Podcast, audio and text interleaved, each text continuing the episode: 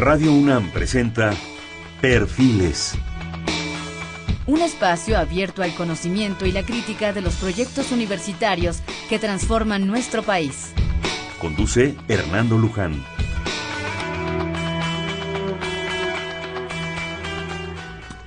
¿Cómo están? Buenas noches, estamos en Perfiles. Este es un espacio en donde conversar con las mujeres y los hombres que día a día forjan nuestra universidad. Eh, a partir de ahora, y no con cierta regularidad, pero sí en lo largo del año haremos probablemente cuatro programas con la coordinación de estudios de posgrado dentro del programa de perfiles. En esta ocasión tenemos el gusto de ser el primero y agárrense porque el tema es biodiversidad. Creo que es un tema padre, precioso, del cual se habla mucho, pero que ahora creo que vamos a hablar un poco más.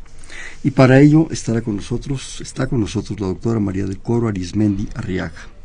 Ella es doctora en Ecología por la Universidad Nacional Autónoma de México, en donde obtiene una especialización en Ecología de aves, especialmente en Ecología de las interacciones ecológicas entre las aves y las plantas que polinizan y dispersan sus semillas.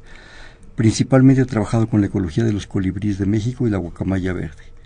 Ha trabajado en la Universidad Nacional un buen de tiempo como profesor de carrera, alrededor de 52 alumnos que, se han recibido con ella, múltiples artículos, un libro muy reciente del cual platicábamos y que me debe, que se llama Los colibríes de México y Norteamérica, editado por Conavio y UNAM. Miles de ponencias, bueno, no miles, bastantes ponencias, conferencias, eh, coordinó el proyecto Áreas de Importancia para la Conservación de las Aves, en fin, va a ser padre platicar con ella y actualmente coordina por eso es otra de las razones que está aquí dentro de la UNAM, el posgrado en Ciencias Biológicas desde 2011 hasta la fecha. Eh, me van a disculpar que no lea todo, pero más bien aprovechemos el tiempo. ¿Te parece, María del Coro? Sí, perfecto. Con eso es suficiente, más que suficiente. Bueno, y también se encuentra con nosotros el doctor César Augusto Domínguez Pérez Tejada. Él obtuvo el doctorado en ecología en la UNAM, titulándose con mención honorífica 90. Posteriormente obtuvo una beca de la Comunidad Económica Europea para realizar una estancia postdoctoral de un año en el Consejo Superior de Investigaciones Científicas de España.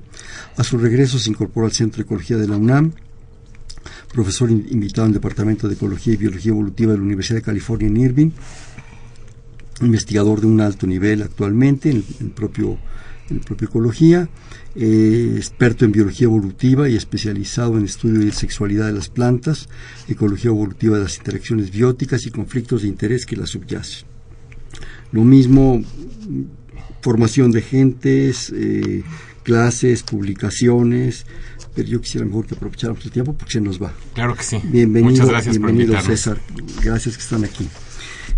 Vamos a tratar de ensamblar dos partes en este programa a partir de que platiquemos con, los especialistas en cuestiones de, biodiversidad el porqué de los posgrados. ¿sí? Vamos a hacer preguntas a lo mejor aparentemente muy obvias, pero creo que es importante que las cosas se pongan en claro. ¿Qué es la biodiversidad? María Basmano. Bueno, la, la, biodiversidad, la definición de biodiversidad tiene que ver con dos conceptos. Uno es el número de especies que están en la Tierra, que esto es cuántos diferentes tipos de animales, plantas, bacterias existen en la Tierra, y el otro es cómo están constituidas sus, sus ensamblajes, ¿no? Si tienen muchos individuos, pocos individuos, ¿no? Que es cómo están repartidos, ¿no? No es lo mismo que haya una especie que, que sea muy abundante y otras que sean muy poquito, va a ser distinto el ambiente a que si todas son igualmente abundantes, ¿no? Este, pues yo creo que una definición relativamente sencilla de biodiversidad sería lo que se refiere a la variedad de formas de vida. Es decir, este, cuántas cuántas especies, por ejemplo, eso es lo que uno más fácil se imagina, ¿no? Cuántas especies hay en un lugar, en un país, en un sitio, en un ecosistema. Sin embargo, hay una, hay, según esto, la biodiversidad se puede estimar desde tres puntos de vista: el número de especies, en términos de la genética y en términos de los ecosistemas. Y si le tiras un poco, va a haber quien también va a decir que se va a atrever, y sobre todo los ecólogos, como, Corio y yo, a decir de la, diversidad de las interacciones. Entonces, no solamente es cuántas especies, cómo están constituidos en términos genéticos, dónde viven, que son los ecosistemas, y luego las interacciones que se generan de estar juntas en el mismo lugar. Si te das cuenta, es una sinergia pues realmente fabulosa, ¿no? Sí, eso es una dinámica impresionante. Alguna vez un, un buen amigo, que no tenía nada que ver con esto, ¿sí? Ingeniero él, ¿verdad? Ingeniero duro, ya sabes, eso, en fin. ¿para qué tanto bicho? Me decía. Así, ¿Para qué tanto bicho? Si las jirafas tienen, tienen función y éxito, pues pura jirafa. ¿Cómo eres burro? Le dije, no, hablando de animales, ¿no? ¿Por qué? ¿Por qué esa diversidad?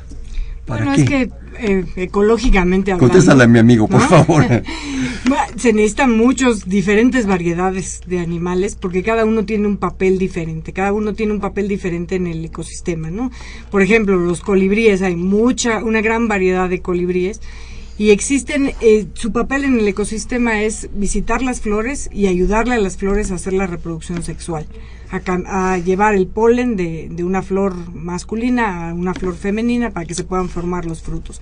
Entonces hay muchas variedades de flores, hay muchas variedades de animales que le ayudan a las plantas a hacer esto, hay otros que les ayudan a llevar a sus hijos porque las plantas no se mueven, a dispersar las semillas, hay otros que le ayudan al ecosistema comiendo cosas que muertas porque si no se llenaría de muertos este planeta, ¿no? Entonces cada uno tiene un papel diferente, entonces por eso tiene que haber una gran variedad de animales que están interactuando en una gran variedad de, tipos de interacciones diferentes. Es un hecho Así es. Sobrevive, sobrevive todo lo que es más eficiente, más diverso y no lo más específico y puntual. Exacto. No sé, este, no sé si, es que, si estás regresando a la pregunta original de por qué la biodiversidad o esta historia de, de quién sobrevive, ¿no? ¿Quién sobrevive? Pero son preguntas que están claramente ligadas. El, decía, decía un, yo voy a decir que es un biólogo porque eso es lo que me conviene, Dobzhansky, que nada tiene sentido si no es a la luz de la evolución. Y cuando uno piensa en evolución, pues hay dos productos de la evolución que son importantísimos. Uno es la diversidad misma, la biodiversidad, y el otro tiene que ver con la adaptación.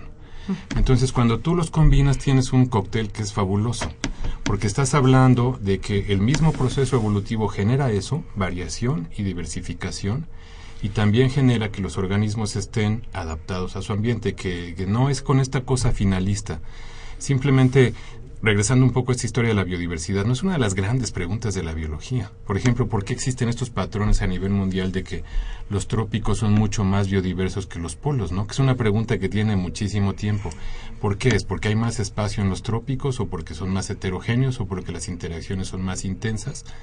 Y tiene y es esta idea, a mí me gusta mucho decirlo así, pues porque ahí están los espacios, las oportunidades. Entonces, si tú tienes un lugar que es muy heterogéneo, tiene muchos nichos explotables y los organismos van a buscar este, encontrarlos, ¿no? Y una vez que tienes eso, pues se especializan cada vez más y más y más. Y tienes animales que viven en el suelo, otros que viven en el aire, otros que viven en el agua, y de ahí podemos hacer una partición gigantesca. Entonces, a ver si lo puedo decir bien, el asunto de la adaptación ligado con la biodiversidad te da esta imagen así de lo que es el planeta, ¿no? esta, estas ideas de las oportunidades y cómo las oportunidades generan a veces extinción y muchas veces también este proceso en que se van diversificando las especies. Un proceso dinámico, María. Un proceso muy dinámico y va cambiando todo el tiempo, ¿no? Como dice César, hay están los espacios, están los posibles papeles que pueden jugar los diferentes organismos y cada quien los va explotando de una manera diferente, igual, y van eh, metiéndose en los diferentes papeles que existen en la naturaleza hasta que se forma un gran ensamblaje que va cambiando eh, con el tiempo, con las estaciones del año, con los años, con el clima, con todo lo demás. ¿no? Entonces sí es un proceso altamente dinámico y cambiante. De un asunto de tiempo. Completamente, completamente y además esta historia que a mí me gusta mucho, el, lo que se llama como la dependencia del camino, que es una traducción mala del inglés. Pero una vez que ocurre el fenómeno evolutivo, determina en gran medida lo que, las posibilidades de lo que viene después. Entonces, claro, mientras más tiempo pasa, más determinado está, aunque también se abren montones de oportunidades para que ocurran cosas nuevas. No le llaman. El proceso de adaptación es exactamente eso. No es que una especie particular sea una solución a un problema en realidad es lo que ocurrió en un momento dado, en un espacio dado, que además está cambiando. Y por eso la metáfora esa famosa de la reina roja, ¿no? Hay que correr rapidísimo para quedarse en el mismo lugar. Y el mismo lugar es la presencia en este planeta, que una especie persista en el tiempo. Y una presencia viable. Claro, cuando se acaba la viabilidad, se acabó la especie y se extinguió. Ahí se acabó. Eh, por los comentarios de ambos, profunda ligazón entre la ecología y la evolución. Sin duda, eh, perdón. No hay duda de eso, está ligadísimo. La ecología no puede existir sin, sin pensar en que todo cambia y que todo evolucione, que todo tiene un sentido. Entonces están muy ligadas las dos disciplinas y vamos siempre como de la mano. No se puede ver la una sin la otra, yo creo. César. Sí, el, yo creo que, que una visión muy esquemática podría separar la ecología de la evolución.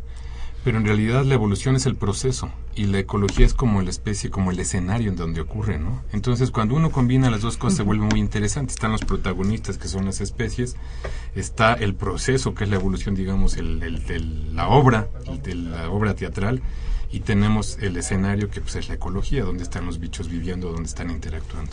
De repente, alguna vez me atreví a pensar que esto era como un, como el drama de una obra de teatro. Y digo drama porque no es una comedia es crítico, es duro, es a veces terriblemente difícil, muy una situación que nos lleva hasta, yo diría, cuestiones durísimas, ¿no? Debido a muerte. ¿sí? pero fíjate que, pero que al mismo tiempo es vida, ¿no? O sea, se está renovando todo, ¿no? A mí me parece que es una cosa interesantísima, porque uno se puede ir a estas a esta percepción muy básica de lo que es la biología, que es esta, esta le llamaban la lucha ¿no? de las garras y los colmillos, que es la expresión que supuestamente se, se acuñó con Darwin.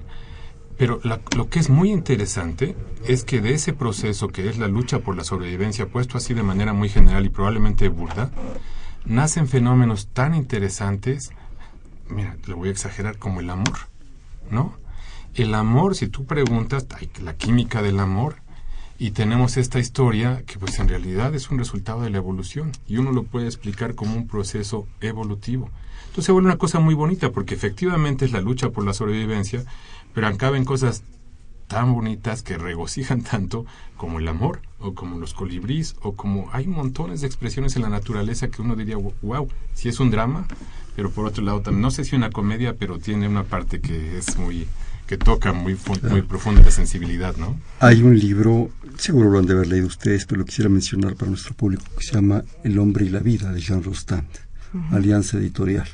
Y en un parrafito, Jean Rostand, déjenme decirles, es el hijo de Edmond Rostand, el que escribió El Cirano de Bergerac. Jean Rostand, eh, entre otras cosas, un biólogo, descubrió la partenogénesis, ¿sí? cosa que cambió muchas cosas también.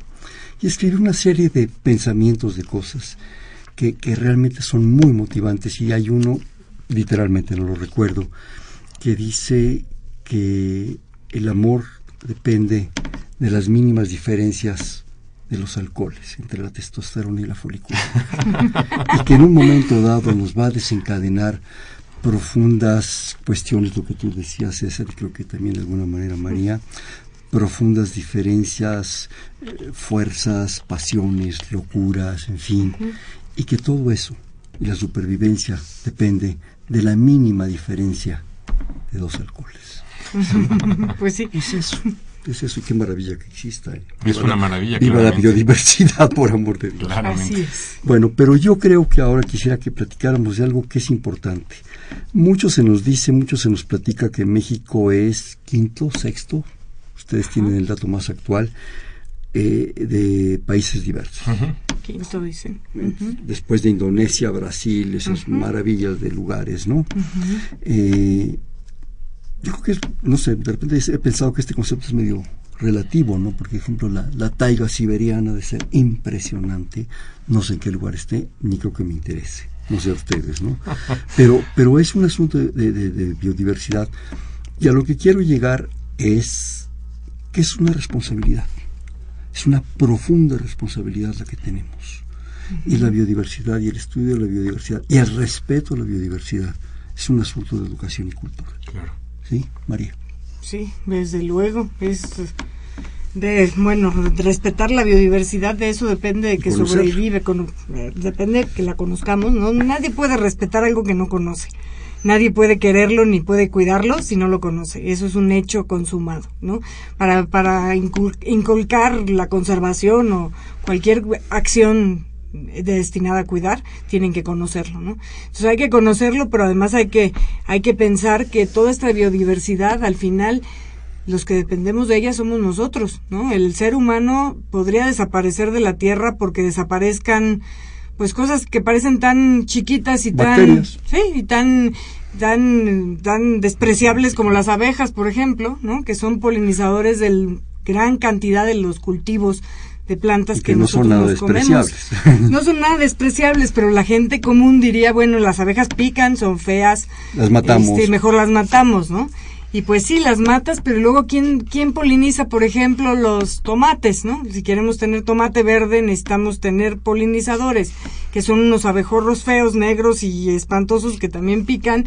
Entonces, bueno, si lo- nos los echamos, pues al final ya no vamos a tener tomates verdes y tampoco vamos a tener jitomate y tampoco vamos a tener chile.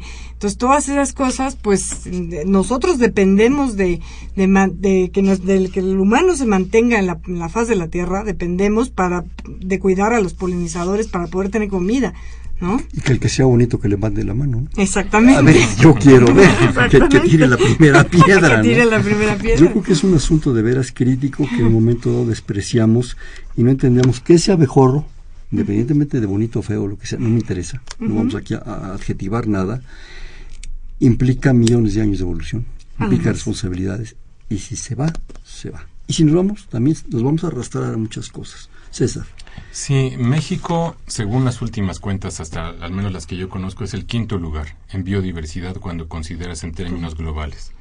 Después de Brasil, Colombia, China e Indonesia. Entonces estamos en quinto lugar. Y tiene lo que a mi parecer este, es una cosa perversa. México también tiene de las tasas de deforestación más altas entre los diferentes países. Si yo me acuerdo bien del dato, que me puedo estar equivocando, pero se ha mantenido más o menos constante a lo largo de varios años, es como de 400 mil hectáreas al año. Eso es equivalente a la selva, una selva lacandona cada año, que es lo que estamos perdiendo. 400 mil hectáreas viene siendo como dos veces el Distrito Federal. El Distrito Federal anda como en 170, 180 mil hectáreas. Ok, bueno, pues es este sustancial, ¿no? Además, lo que decía Coro, que me parece muy importante, no podemos apreciar lo que no conocemos. Las estimaciones, casi para ca- cualquier grupo de lo que de lo que existe en México con lo que se conoce, la verdad es que nos dejan, nos hacen palidecer. Es decir, tenemos todavía mucho por conocer. Entonces estamos perdiendo, por decirlo de una manera, digamos, metafórica, libros que ni siquiera hemos leído, que ni siquiera sabemos que existen. Entonces esta combinación, a mí me parece que es un- una combinación perversa, perdón, por un lado. Por otro, México tiene esta cosa que a mí me parece sorprendente. El, el- el asunto, Coro lo puso muy bien y, y me gustaría agregar algunas cosas más. La diversidad biológica está muy asociada con la diversidad cultural. Casi las mismas causas que provocan la diversidad biológica son las que son responsables de la diversidad cultural. Y, este, y me permití sacar una cosita hace un momento. 54 lenguas indígenas en México Ahorita. en este momento. 54 lenguas indígenas que están asociadas con los diferentes ecosistemas del país. Es una cosa increíble que también estamos perdiendo. Entonces no nos damos cuenta de ese patrimonio cultural y natural que estamos perdiendo. A esa tasa, que es una tasa impresionante, de las más altas que hay en el planeta. Calificamos tristemente entre los primeros seis países que tienen estas tasas. Está Estados Unidos ahí, que también se considera otro país megadiverso. Ahora meten en el selecto grupo ese de los megadiversos a 17 países. Y ahí está, está, está Estados Unidos y ahí sí compartimos los primeros lugares con ellos, ¿no? Entonces, dependemos de eso. Dependemos de la biodiversidad, de ahí comemos, de ahí nos alimentamos, de ahí se generó la cultura. Y no nos damos cuenta y todavía vivimos como en los 50, 40, o, o peor, en el siglo pasado, en el siglo XIX, no, antepasado, perdón, este, donde estaba esta idea de que hay que luchar contra la naturaleza, ¿no? Sin darnos cuenta que somos parte de eso. Ese- esa visión antropocéntrica muy judeocristiana de que somos el ombligo del universo Sí, sí, sí. Ha hecho- y además nos la creemos, pero bárbaro. ¿eh? ha Sí. hecho un daño. Tú hablas de 54 lenguas, en algún momento se cuantificaron prácticamente 70. No tengo el dato Sí, exacto, no sí, quiero decir barbaridades, pero en 70. Pensemos en 70 grupos humanos que de alguna manera, por su estilo, por su forma, por su cultura, por lo que ustedes decían, ¿sí? dependían del medio, dependían de la diversidad En armonía. en armonía total, Mm. en armonía total que, que, que, que verdaderamente es sorprendente. Alguna vez yo quise, dentro de proyectos de divulgación muy especiales que teníamos, desgraciadamente no se pudo hacer. Con Jorge Soberón, ustedes lo conocen. Claro, muy, sí, muy sí, bueno. maestro, maestro. maestro nuestro de los dos. Y gran amigo mío. Y nuestro. Este, Y nuestro también. Y lo saludamos Sí. y nos oye. sí, claro. eh, hacer un, un audiovisual, un material audiovisual con la oración del jefe Seattle. Yo le recomiendo a nuestros amigos que se metan ahora a las máquinas esas maravillosas, ¿verdad? Y busquen la oración del jefe Seattle y léanla. ¿Sí? Mm. Decía Jorge ¿no? que no tenía la seguridad de que fuera, que fuera real, que fuera apócrifa. No, no, no se sabe, pero que es una maravilla. Es Sí, una pero el mensaje es increíble. El mensaje es Sí. sorprendente. Yo creo que es una responsabilidad, es lo que ustedes dicen. Estamos perdiendo una barbaridad de cosas. Nuestros niños no saben lo que tienen. ¿sí? No saben eh, que cada mariposa, que cada planta, que cada hierba, que cada cosa es de un valor infinito. Y eso nos lleva a un problema de cultura y de educación. Yo creo que sería un área prioritaria estudiar la biodiversidad, saber de ecología y no entender que son los taxis verdes, ni sembrar arbolitos en época de sequías, ¿verdad? Que mandan al ejército, que es una institución muy importante. Sí. Eh, eh, ahorita han de andar haciendo reforestación en plena sequía, ¿no? Y se mueren Y todos se los mueren todos, y en fin. Yo creo que eso es, eso es fundamental. No sé ustedes qué piensan de la educación acerca de la biodiversidad, la ecología, todo esto. Yo pienso que es primordial. Todo, como decía antes, si no conocemos las cosas, no las podemos querer, ¿no? No podemos querer conservarlas, ¿no? Tiene que estar adentro de nuestro corazón para poderlas querer y eso tiene que venir desde los niños, ¿no? Yo les decía con los colibríes también, ¿no? Un niño que agarra un colibrí si uno le pone un colibrí en la mano a un niño y, lo, y deja que se vaya, nunca se le va a olvidar. Es una sensación de libertad. Ni al niño ni al colibrí. ni al niño ni al colibrí. Y realmente, bueno, son animales muy buenos para hacer educación ambiental, obviamente, porque nadie le tiene miedo a los colibríes y nadie piensa que son feos. Y nadie piensa que tienen nada que ver con nada negativo en la cultura, ¿no? Están asociados generalmente con el amor, aunque también por ahí con la guerra, porque son muy guerreros los colibríes, ¿no? Pero realmente están muy asociados con cosas buenas y la gente los quiere. Entonces se pueden usar muy bien para hacer cosas de educación ambiental, para enseñarle a la gente que se deben de cuidar, y no nada más ellos, sino las plantas que ellos visitan, y esto nos lleva a muchas cosas, a una cadena de interacciones que hay que conservar en la naturaleza. La guerra es un invento humano. Sí, Ya lo dijo von Clausewitz y Sun Tzu. Son inventos humanos que para ellos es supervivencia. Es pelear un territorio, es pelear a las hembras, es pelear a los machos, es pelear la alimentación, es pelear Así el es. nido, es el espacio vital. Simplemente es una pelea muy válida y en iguales condiciones. además, en iguales condiciones, ninguno tiene metralleta. No, ni, ni bomba atómica. No. César. Bueno, eh, yo creo que el coro lo dijo perfectamente. Yo creo que la educación es la base de todo esto. Y no solamente la, la educación, necesitamos una, digamos, una relación armoniosa entre lo que tiene que ver con conocerlo, que estamos lejísimos de conocerlo. Uh, sí. Lo que tiene que ver con respetarlo, no nada más desde el ámbito, digamos, utilitario. Porque luego a veces yo, yo encuentro esta idea de que, de que tenemos que cuidar la biodiversidad y tenemos que cuidar el planeta porque va en contra nuestra, ¿no? Eso es cierto, pero también a mí me gusta esto que estabas mencionando hace un momento, que es muy importante, tenerle respeto, darnos cuenta que somos parte de eso. Y eso solamente se, se hace si uno recibió educación, si tiene oportunidades y además si ponemos los otros elementos ahí que creo que son importantísimos, a nadie se le puede pedir que respete la naturaleza si se está muriendo de hambre. Entonces, hay otra parte que también nos toca y que Claro. es importantísima, importantísima. Yo nada más quisiera, antes de pasar al corte, dejar una reflexión, que es que toda esta tecnología impresionante, que jamás yo creo que la imaginamos, que le picas a un botón y te comunicas con el otro lado del mundo en, en minisegundos, ¿verdad? Y que viajas de un lado a otro, y que prendes una luz, y que tienes un refrigerador, y que para el fuego no necesitas estar con una chispa, ¿verdad? Simplemente le picas y ahí está el fuego, y ahí está el agua, y ahí está todo todo eso, si no cuidamos lo esencial, lo natural, va a valer en tres segundos. Simplemente el agua. Si no cuidamos el agua, pues yo no sé qué va a pasar. Esto va a pasar una guerra del agua y no precisamente un, un sábado de gloria. Vamos a un corte y este es Perfil, es un espacio en donde conversar con las mujeres y los hombres que día a día forjan nuestra universidad. Estamos haciendo un programa de la Coordinación de Estudios de Posgrado de la UNAM con la doctora María del Coro Arismendi Arriaga y el doctor César Augusto Domínguez Pérez Tejada. Estamos en el 55 36 89 89. Les repito, 5536 8989.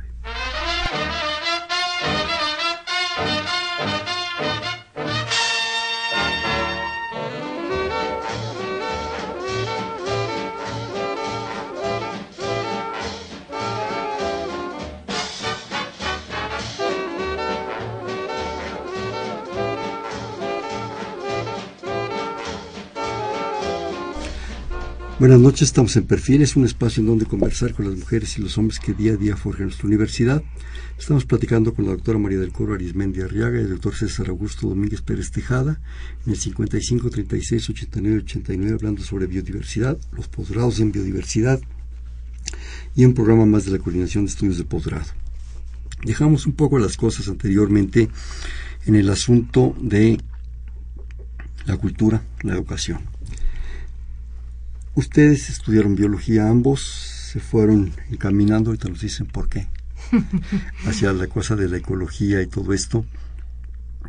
Pero para llegar a todo este tipo de niveles se requieren pasar ciertas etapas, desde luego en la primaria, la secundaria, la prepa, llegar a una licenciatura en biología, la cual, al menos yo recuerdo, te abre un mundo impactante, que no te lo acabas.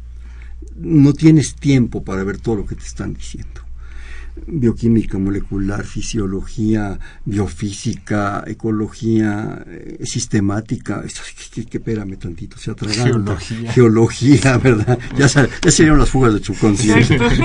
Matemáticas, física, química, todo. En fin, es de veras es agobiante. Y uno tiene que seleccionar algo. Antes que, que seguir una pregunta, ¿por qué estudiaron en biología y por qué se fueron a la ecología?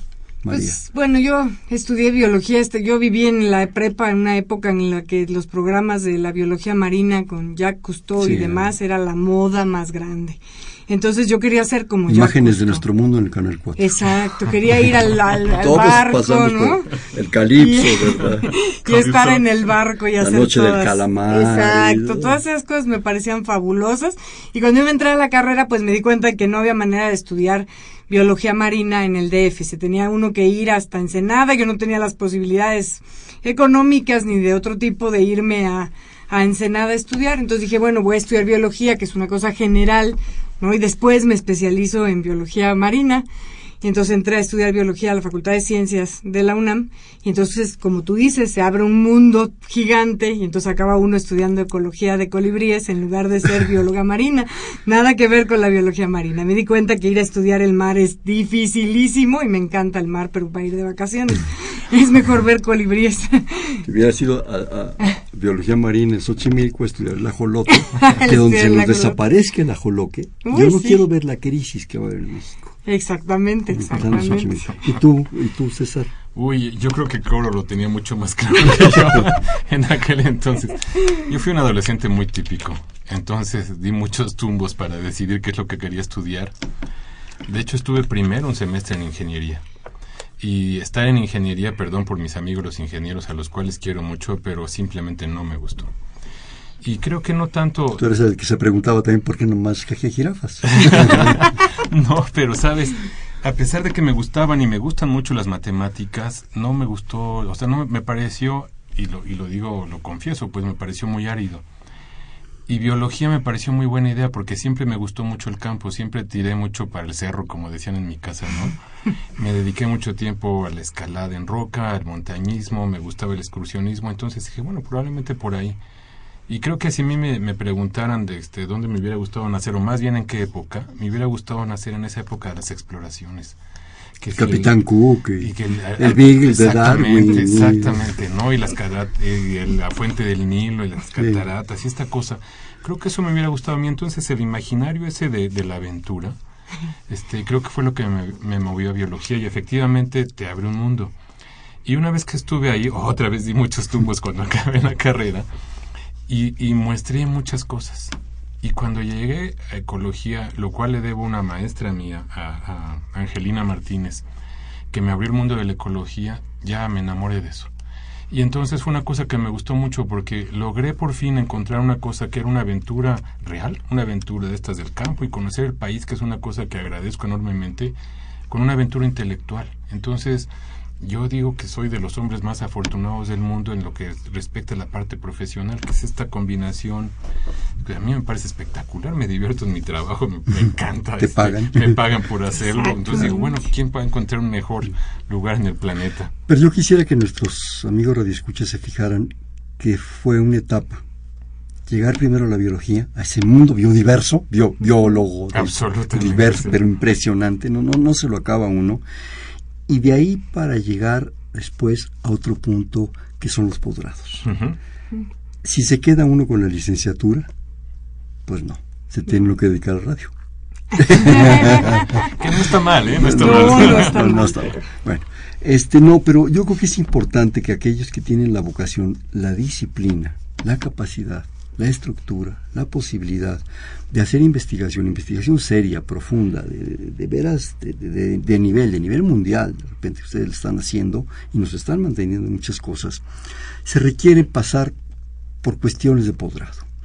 Posteriormente lo clásico es hacer una maestría que ya va a ver más específica y después un doctorado. ¿sí? Y muchas veces postdoctorados y estancias afuera y codearse pues con los grandes y enfrentarse y hablar entre los pares y con otros jóvenes, en fin. En fin, es todo un proceso. Pero otro de los privilegios de esta universidad, dentro de su biodiversidad o de su humanodiversidad, es que nos ofrece todo eso. Y en este caso concreto, yo creo que nos ofrece dos opciones, bueno, yo me acabo de enterar de una de ellas, que es eh, el posgrado en ciencias biológicas, el cual coordina María del Coro, ¿sí? el cual ahorita nos platicarás un poco su, esencia, su espíritu. Y, César nos acaba, nos acaba de, platicar de que está a punto de generarse, o ya se generó, o ya está a, tiro de piedra, punto de turrón. Otro posgrado que tiene que ver mucho, que está muy vinculado, que también ahorita nos explicarán, que es el de la ciencia de la sostenibilidad. ¿sí? Yo creo que son oportunidades para los jóvenes. Cuando somos jóvenes a los 17, 18, no entendemos nada no sabemos a dónde vamos. Pero esa etapa no se cambia tampoco por nada. Por nada. Por nada. por, nada en la vida. Por es parte de la, de la aventura, ¿no? Y yo creo que esto les puede abrir una opción muy padre, muy interesante. Y bueno, aquí tenemos dos magníficos ejemplos de todo el esfuerzo para llegar a esto, pero todos los privilegios que te aporta. María, platícanos del posgrado que tú coordinas, el de, Ciencias Biológicas. Mire, primero les voy a decir una cosa que le digo a los estudiantes cuando llegan. A mí me parece que los biólogos tenemos el privilegio de trabajar en una cosa que nos encanta y que no que no tenemos que ir a fuerzas a trabajar, sino que vamos a trabajar porque nos gusta, porque nos divierte, porque nos encanta lo que hacemos y eso hay que conservarlo siempre. Es una aventura, como decía César. Es la esencia del biólogo y por eso somos gente feliz. Yo digo, no he visto a muchos biólogos amargados o gente que esté muy muy mal, ¿no? Generalmente el, azote no tiene lugar. No hay lugar. somos felices porque hacemos lo que queremos hacer. El posgrado en ciencias biológicas es un posgrado grande, es un posgrado viejo, viene de sus posgrados antecesores, el de la Facultad de Ciencias, que tiene todos los años del mundo, el de Ecología, que somos egresados, el doctor Domínguez y yo, y de varios otros que se unieron en 99 para dar lugar al posgrado en Ciencias Biológicas. Un posgrado grande porque participan en él 11 dependencias de la UNAM dos que están fuera del DF, dos que están en Morelia, el ahora Instituto de Investigaciones en Ecosistemas y la Enes Morelia, la nueva Enes Morelia que se creó apenas hace dos años. Tenemos al Instituto de Ecología, al Instituto de Biología, al Instituto de Fisiología Celular, Geología, eh, la Facultad de Ciencias, la FES Iztacala, la FES Zaragoza, o sea, es una playa de, de, dependencias que participan y forman parte de este gran posgrado. Tenemos 800 estudiantes inscritos, es decir, ya es casi como una facultad del posgrado en ciencias biológicas. Y es un posgrado muy amplio porque tiene como dos grandes eh, gamas, la investigación biomédica, la investigación experimental para hacer vacunas, para hacer inmunología, para hacer toda la parte esta de investigación molecular, eh, molecular, celular, genética, que tiene que ver con el humano y también con los animales y con los modelos in vivo, in vivo que se usan. Y con la evolución. Y con la evolución. Y luego la otra parte que es la de ecología, evolución sistemática, que es una tradición en México, una escuela grande, vieja, añeja y muy prestigiosa, ¿no? Con la sistemática y el manejo integral de los ecosistemas. Entonces es un posgrado grande, tiene estas seis líneas de, de investigación en, en, la maestría y en el doctorado, y es, la maestría es una iniciación a la investigación y el doctorado es netamente investigación. Es un posgrado muy flexible, como todo lo que hacemos los biólogos, pues tampoco nos gustan las ataduras, no nos gusta que nos digan por dónde, no nos gusta la seriación, nada de eso nos gusta.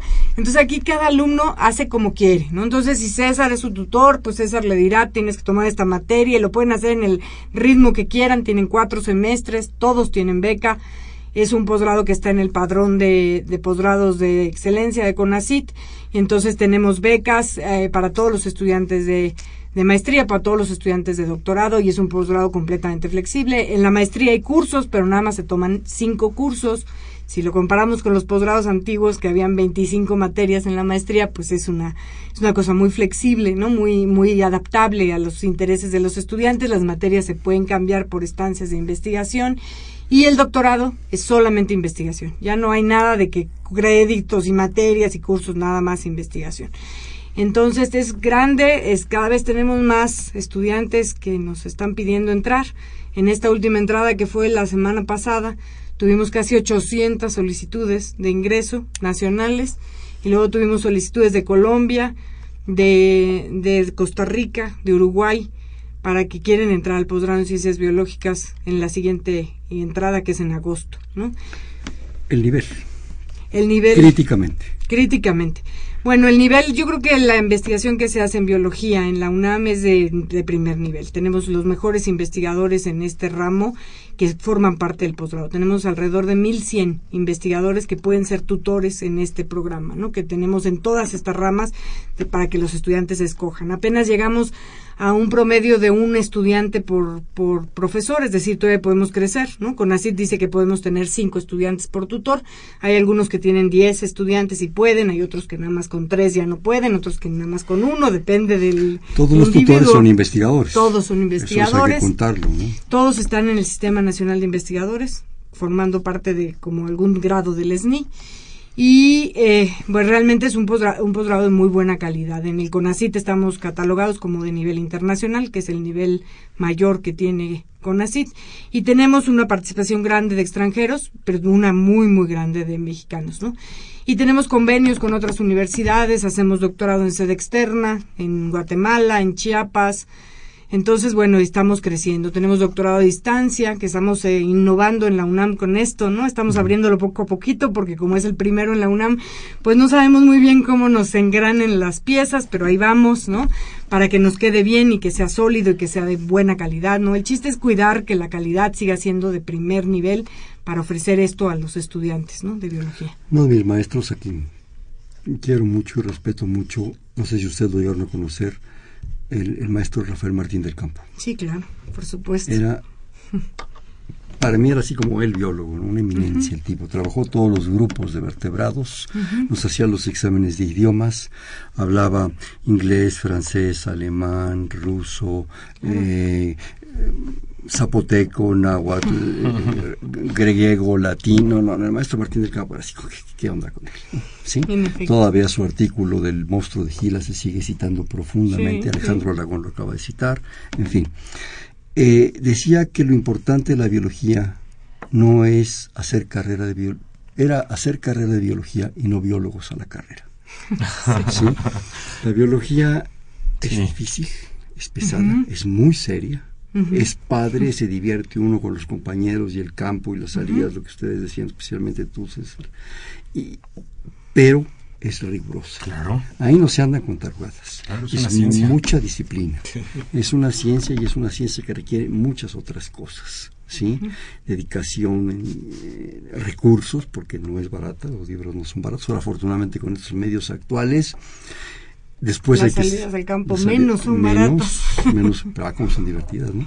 Y sabrosas. este, después viene una maestría, después viene un posgrado. O sea, no es una carrera fácil. No. Sí, pero es profundamente satisfactoria. Pero actualmente hay el apoyo, y ahorita se lo pregunto a María y luego a ti, César, para que todas estas gentes, estos 800 probables doctores, puedan trabajar, tengan posibilidades pues dentro de esta megadiversidad del país? Yo hice un estudio el año 2013 cuando hicimos nuestra renovación en CONACID porque es una de las preguntas de CONACID, ¿no? ¿Cómo están los egresados, no?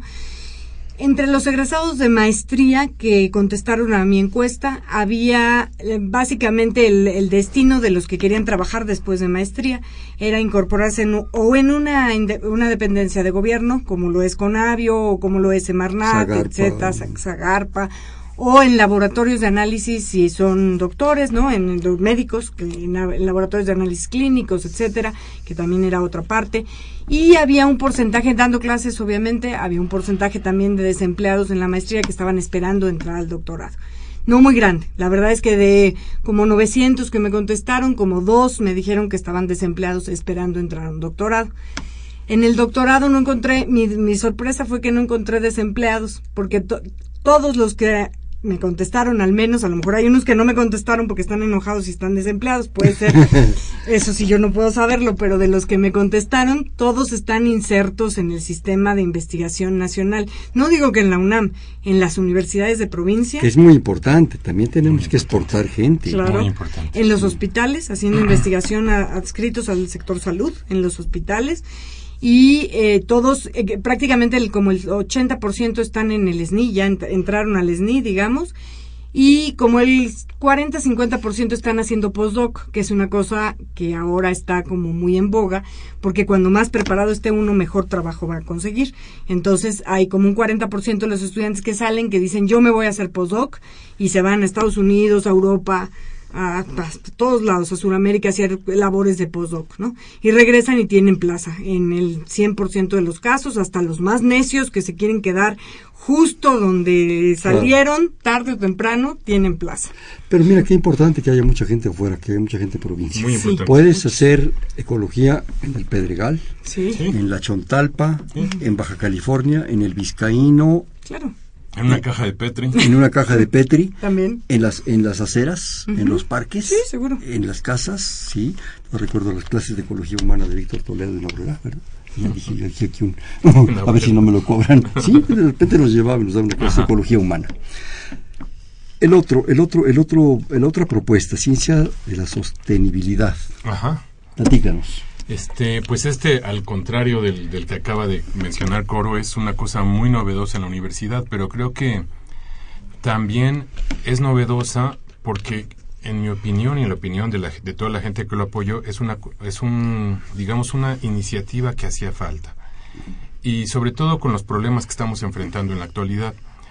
El, el posgrado en ciencias biológicas y otros posgrados en la UNAM la característica más importante es que son disciplinarios. A pesar de la diversidad que presenta cada uno, si uno está hablando de biología, pues es biología, con todas sus variantes. Si es el de bioquímica, bueno, pues es el de ciencias bioquímicas y se dedica a eso y no voy a, y no voy a, a poner más ejemplos. Ahora, cuando uno piensa en este concepto de sostenibilidad, resulta que los problemas, a mí me gusta mucho la definición, dicen que son perversos y complejos.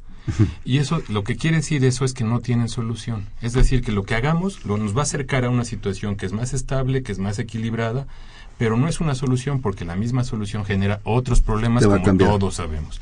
Que es esto del manejo adaptativo, que la biología también opera así, ¿no? Es decir, la biología va generando adaptaciones que solucionan un problema y genera otros, que esa es una historia clásica. Que nunca va a terminar.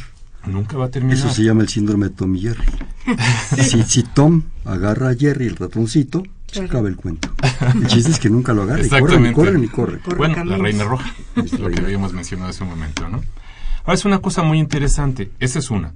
Y la otra es que los problemas son de tal magnitud que no se pueden abordar desde una perspectiva disciplinaria.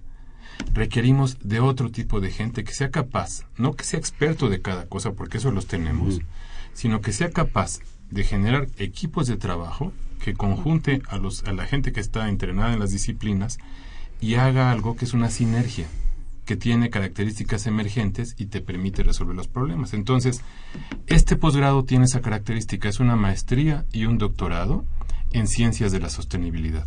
Y se acuerdan que el, que el concepto este de sostenibilidad esencialmente quiere decir que hay tres pilares que son importantísimos. El ambiental, que es el, que, da que, que, está constituido por lo que nos da soporte a la vida, el social y el económico.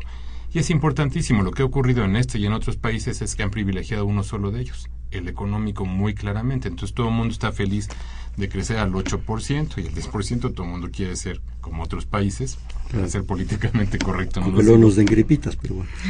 Y luego resulta que cuando te fijas el desastre que dejaste atrás en lo social y en lo ambiental, pues simplemente no hay manera de arreglarlo. El posgrado está enfocado a eso, a, formar esta gente, que tenga esta concepción, una concepción muy, muy fundamentada en los aspectos de las ciencias, de la sostenibilidad, gente que sea capaz de pasar el diagnóstico, para lo cual somos buenísimos, y además en, los términos más llanos es, todo está mal, ¿no? Este, digamos que todo está mal, todo está cayendo, todo se está extinguiendo. Como lo invento cada seis años. Traía el dato aquí, la tasa de extinción de ahora, antes de las sociedades humanas, comparada con la antes de las sociedades humanas, mil veces más alta. Mil veces más alta. Estamos perdiendo especies mil veces más rápido de lo que ocurría antes de toda esta intervención humana.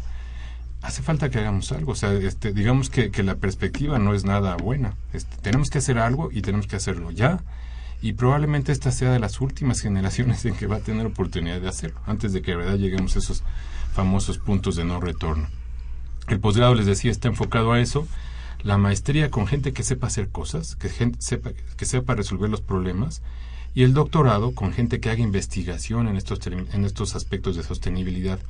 Y claramente a mí me gusta mucho porque el posgrado tiene estas dos partes. La parte, la UNAM, este, pecando de, de poco modesto, la UNAM tiene las capacidades. Tenemos los dos subsistemas, el de humanidades tiene el subsistema de ciencias con montones de disciplinas en cada uno. Y entonces el posgrado lo que tiene es una conjunción de esas capacidades, los dos subsistemas, con varios institutos y centros de cada uno de ellos, tratando de abordar esos problemas de sostenibilidad y dándoles, en la medida de lo posible, soluciones. Es una utopía, es una utopía, pero nos tenemos que mover hacia allá. Es decir, nadie dice que vamos a resolver los problemas del planeta, pues estamos locos, pero sí tenemos que movernos hacia allá. Y el concepto de sostenibilidad tiene una cosa que a mí me parece muy importante tenemos que respetar los sistemas de soporte de vida, el ambiente. Tenemos claramente que pensar en lo económico porque todo el mundo tiene que comer. Y lo que me gusta más es esta idea de la equidad entre las personas. Todo eso hay que lograrlo tratando de tener una sociedad que sea más justa y más equitativa. Suenan como a cuento, pero bueno, si no empezamos, pues este nunca vamos a llegar. Entonces en algún momento hay que empezar la UNAM tomó la decisión y la primera generación, vamos a abrir la convocatoria la primera o segunda, perdón, esta o la siguiente semana. Esperamos tener mucha gente que está, que está con ganas de, meterse a esto.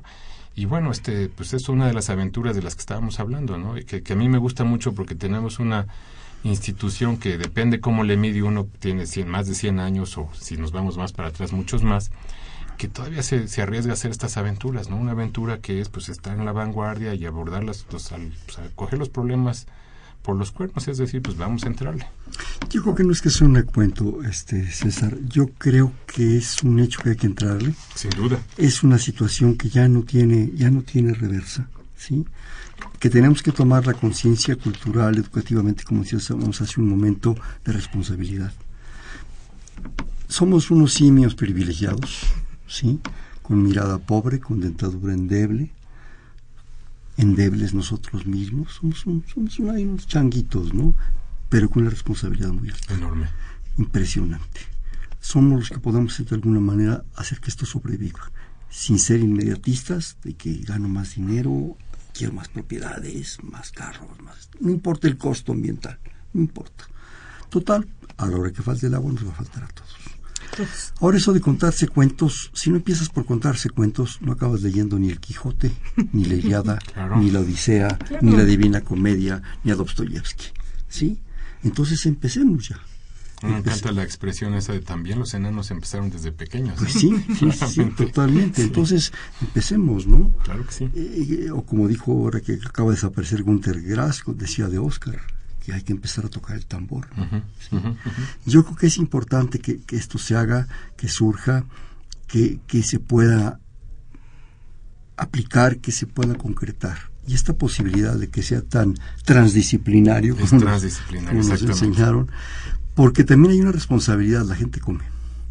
Hemos abandonado esos cincuenta y tantos grupos de los cuales tú hablabas, ¿sí? Los hemos relegado eh, en su cultura, en sus propuestas, no hemos aprendido a esa gente su visión de la chinampa, de la parcela, de todo aquello, de la relación con el bosque. de repente a los coras se les prohíbe hacer su, su ritual de peyote, porque qué barbaridad las drogas. No es cierto. Es, un, es un, ritual, no va por ahí. es, es una visión muy pequeña y muy absurda. El futuro de este, de este posgrado, César así como Mariano. Yo, la verdad es que lo, ¿Cómo lo percibes? Porque ahorita apenas van a empezar. Vamos a empezar, pero, pero mira, el, el proceso ha sido un proceso muy largo, que, que alguien podría visualizarlo como un defecto, pero creo que ha sido una virtud, porque, porque en el mismo proceso de creación del posgrado aplicamos todas estas ideas de la colaboración, de las diferentes disciplinas, del respeto de la visión de unos por otros. Entonces el posgrado está construido así me parece muy interesante. Ha durado tanto que hemos generado una enorme expectativa y de hecho todavía no abrimos la convocatoria y sabemos que en este momento tenemos 200 personas que ya mandaron sus nombres de que quieren participar en la admisión más los que genere la propia convocatoria. El, como las cosas nuevas, a mí siempre, yo siempre hablo del centro de ecología ese que hablaba Coro hace un momento, que nosotros nos tocó pues el arranque de eso y uno tiene esta idea de la emoción, ¿no? De la emoción de las de empezar cosas. Este, que es esta idea de, de, la, de la universidad misma, pues. Entonces, yo creo que tenemos enormes oportunidades, tenemos muchísima gente que está interesada en el problema, y otra cosa que no he mencionado, el posgrado, a través de su creación, hemos logrado establecer vínculos con la gente que toma decisiones. Entonces, dentro de los interesados no nada más están los teóricos, los académicos, sino también hay mucha gente del sector gubernamental. Entonces, eso me parece increíble porque son las gentes que van a estar pues en el día a día tomando las decisiones. Yo creo que es muy importante y ojalá no me equivoque. Nos habla la señora Isla de San Román desde Toluca.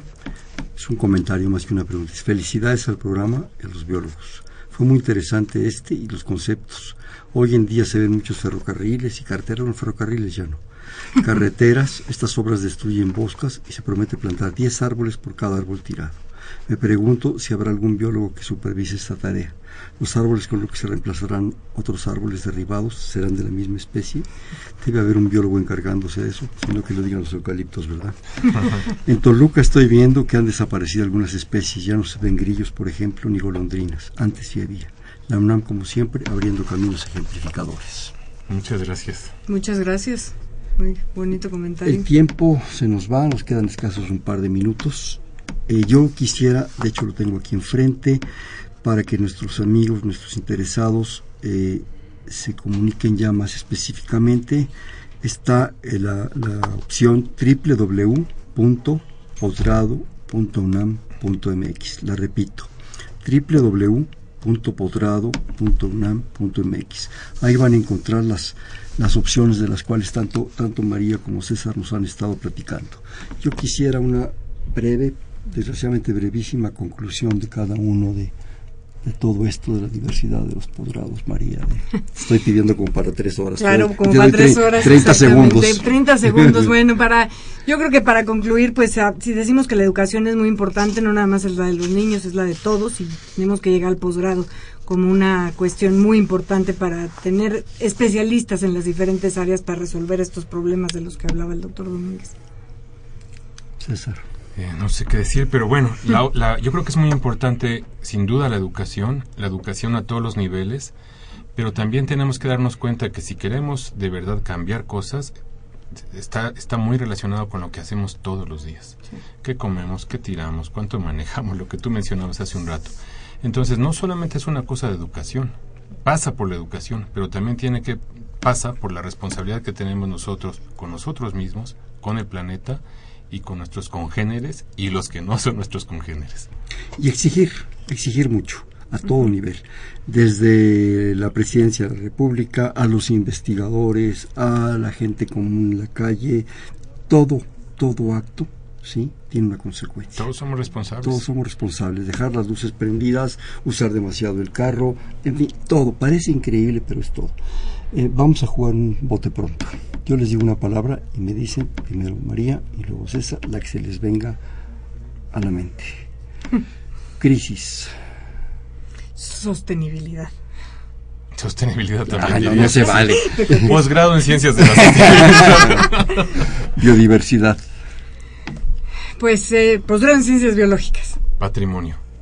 Ecología. Como decían los diputados, mal necesario, no, no es cierto. Es una ciencia dura. Una sola Ciencia palabra. dura. Ecología. Desafío. País.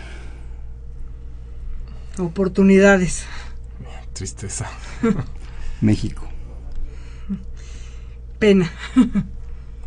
Y por otro lado, fascinante. UNAM. La gran oportunidad. Sí, este. Le debo todo a la UNAM. Este fue Perfiles, un espacio en donde conversar con las mujeres y los hombres que día a día forjan nuestra universidad. Un programa de la Coordinación de Estudios de Posgrado. Estuvo con nosotros la doctora María del Coro Arismendi Arriaga. María, muchas gracias. Y el doctor César Augusto Domínguez Pérez Tejada. Muchas gracias, un placer. Gracias. Muchas gracias. En la coordinación la doctora Silvia Torres, en la producción Elena Hernández, en los controles Humberto Sánchez Castrejón, en la conducción Hernando Luján. Este fue Perfiles, un espacio en donde conversar con las mujeres y los hombres que día a día forjan su universidad. Gracias, buenas noches. Perfiles. Un programa de Radio UNAM.